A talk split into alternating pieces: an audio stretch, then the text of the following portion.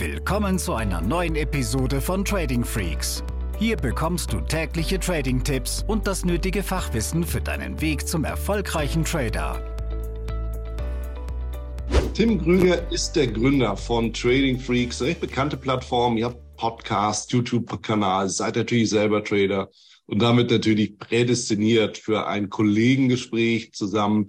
Und äh, deshalb freue ich mich, Tim, dass du dir die Zeit nimmst. Herzlich willkommen bei mir im Podcast. Ist war überfällig. Ich meine, es ist natürlich immer so die Sache, weißt du, du machst ein, zwei, ähm, eher zwei Gespräche im Monat. Es gibt ja doch eine ganze Reihe Kollegen, aber du bist mir natürlich schon lange immer wieder so aufgefallen, du, ihr, äh, mit, mit eurem Kanal, mit eurem Podcast.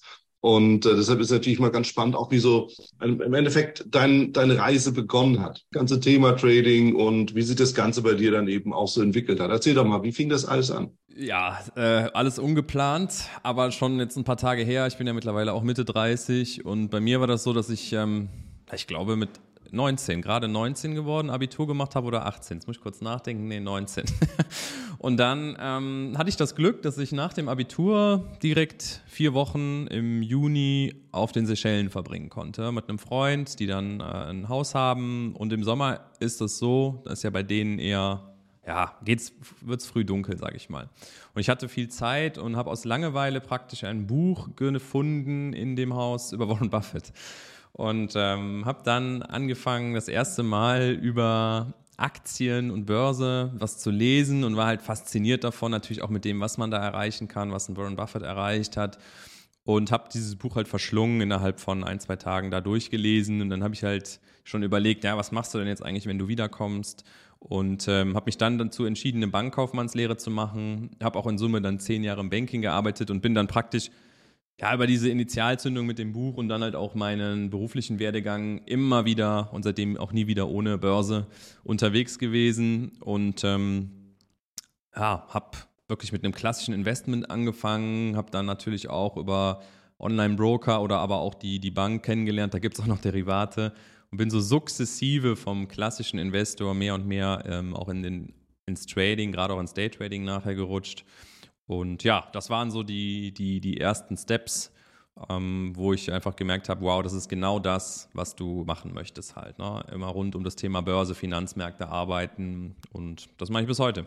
Der, der Einstieg mit Warren Buffett ist ja eigentlich der Klassiker. Bedeutet, dass natürlich viele Leute äh, ein Buch über Warren Buffett lesen, sagen, hey, das will ich auch. Das muss man natürlich sagen. Ich höre halt immer wieder Warren Buffett. Und dass die Leute dann eben sagen, na ja, äh, dann, dann suche ich eben auch mal nach der nächsten Coca-Cola oder ich werde Value Investor und so. Dabei vergessen die meisten natürlich, dass sie irgendwie mit 10, 15 oder was auch immer, wie viel 1000 Euro sie gerade haben, am Ende nicht einen Millimeter weiterkommen, wenn sie so anlegen wie Warren Buffett, und dass ihnen natürlich mhm. auch ein gewisser Hebel fehlt, nämlich wenn irgendwas schief läuft im Investment, dann rufen die Leute ihre Banker an, Warren Buffett aber den CEO. also, da, da gibt es einen leicht anderen Hebel dahinter und deshalb ist natürlich dann auch die auch der, der Ansatz. Es ist ja ganz gut und schön, wenn man so ein bisschen ja, da reingezogen wird und die Story sich in die Story verliebt.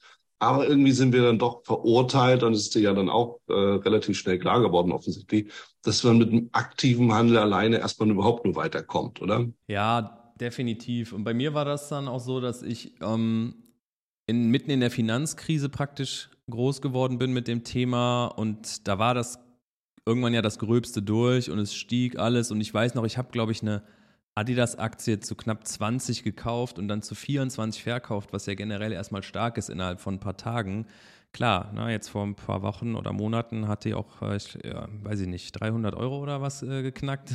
also das sind so Dinge, wo du halt auch noch nicht so einschätzen kannst, was bedeutet Zeit, was hat auch bei Warren Buffett Zeit bedeutet, wenn man so an den Zinseszinseffekt denkt.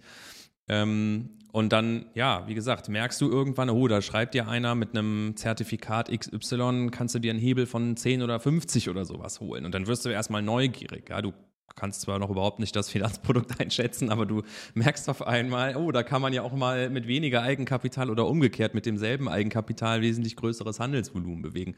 Dann fängst du an zu rechnen etc. Und dann ist so ein gewisser Reiz, vielleicht auch eine Gier entstanden.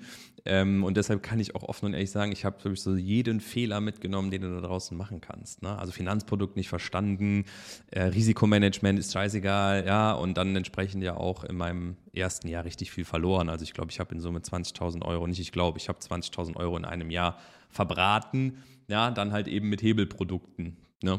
weil einfach, Fachkenntnis war noch nicht da, Strategie brauchen wir gar nicht von sprechen und dann wird es ja schon schwer. Ja, klar, ich meine, Strategie, okay, je länger ich irgendwie mich mit dem Thema Trading beschäftige, in der Praxis, natürlich aber auch in den Gesprächen, im Coaching, in der Ausbildung, umso mehr wird mir irgendwie bewusst, Strategie, ja, in irgendeiner Art und Weise musst du schon dir überlegen, was du da machst. Aber es ist jetzt nicht so der, der entscheidende Faktor, ob man überhaupt wirklich der, der zwischen Erfolg und Misserfolg dann, dann unterscheidet. Aus meiner Sicht ist es ja ganz was anderes. Was war es bei dir, was das den, den Wendepunkt gebracht hat? Also tatsächlich war es im ersten Step, nee, anders. Bei mir war es ja so, dass ich über die Bank dann auch ein Studium gemacht habe, Banking of Finance, ähm, studiert habe, nee, wie hieß es, Banking, im, nee, Finance, mal zum Beispiel überlegen, Bachelor of Science im Studiengang Finance, so. Und ähm, das hat mir sogar Spaß gemacht und weit, hat mich bis heute weitergebracht, ja. Also ich bin, glaube ich, einer der wenigen, der sagt, das Studium war gut, ich habe gelernt, Finanzprodukte zu konstruieren, zu bepreisen, wie zum Beispiel Optionen, Risikomanagement verstanden, Geldpolitik verstanden. Und aus dieser Theorie bin ich dann zeitgleich auch über die Bank in Kontakt gekommen nach London und die haben halt ja diesen fundamentalen Ansatz, also das, was wir heute so ein wenig News Trading nennen, ähm, gehandelt und das habe ich gelernt. Und ich bin bei dir. Ich glaube, dass die Strategie, wie die nachher heißt, ist sekundär aber du bist ja froh, wenn du überhaupt erstmal irgendeinen duplizierbaren Handelsansatz kennenlernst. Ob das jetzt Price Action ist, Volumentrading, Markttechnik oder eben News Trading, okay, ja. Ähm, sei mal, versuch mal irgendwo eine Systematik da reinzubringen, wo du täglich wie ein Roboter abarbeitest, Einstiege, Ausstiege etc.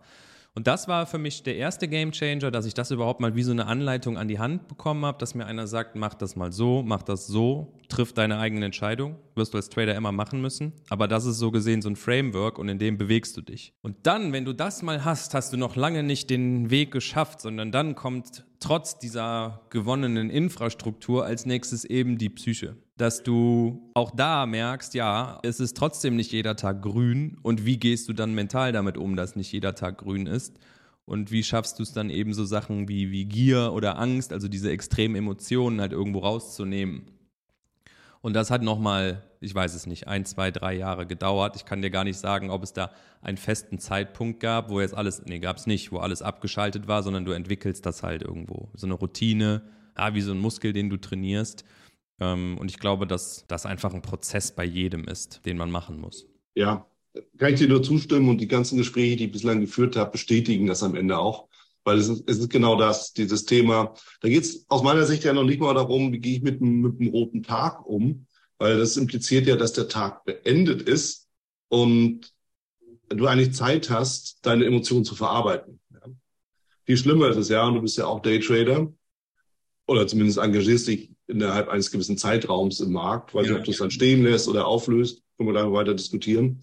Aber wenn du dann im Eifer des Gefechts bist, ja, der Adrenalinrasch kommt, du in irgendeiner Art und Weise siehst, wie, wie irgendwie einer dir das, das Geld aus der Tasche zieht, und zwar bündelweise im Zweifelsfall, das ist ja die viel größere Herausforderung dann nochmal, als wenn du dann am Feierabend da sitzt und sagst, ab doch mal, was ist denn hier passiert? Weißt du, was ich meine? Klar weißt du, was ich meine. Klar, natürlich. Ähm, alle, alles mitgemacht, aber auch relativ schnell gelernt, dass das meine Schuld dann ist und nicht die des Marktes. Klar, auch wenn man so schön sagt, das Geld ist nicht weg, es hat nur ein anderer. Ja, aber das, ich glaube, dass du ähm, als, als Trader relativ schnell merken musst, du musst die Entscheidung treffen und du musst dazu stehen. Und was wir bei uns den Mitgliedern auch beibringen, ist, dass du einen guten Trade machen kannst und du hast trotzdem Geld verloren. Und umgekehrt, du kannst mit einem eigentlich schlechten Trade auch Geld gewonnen oder verdient haben heute. Du solltest dir nur klar darüber sein, dass das kein dauerhafter Zustand ist, mit schlechten Trades Geld zu verdienen, sondern das war dann einfach so gesehen ein Münzwurf und, und Glück dabei. Mein Glück gehört dazu, fairerweise. Ja, die Vorbereitung begünstigt das Glück im Zweifelsfall. Aber es ist ja immer so der Punkt, ja. Ähm, geht der Markt wirklich punktgenau an mein Ziel oder dreht das Biest einen Punkt vorher ab? Weiß es ja nicht, ja. Ja, also ich erinnere mich natürlich auch an Tage und ich behaupte, dass mir das immer noch ein, zwei Mal im Monat passiert, wo so ein Stop-Loss punktgenau abgeholt wird und es geht wieder in die andere Richtung. Ja. Aber wie viele Einsteiger machen dann an dieser Stelle den Fehler und sagen, ja gut, dann ist es halt nicht Short, dann gehe ich halt Long und machen so einen Rache-Trade, wechseln einfach die Handelsrichtung, die ja eigentlich nicht mehr zum Setup passt und dann geht das ganze Spiel los für den Tag. Diese Episode ist zu Ende. Abonniere diesen Kanal für noch mehr Trading-Tipps und schau vorbei auf tradingfreaks.com.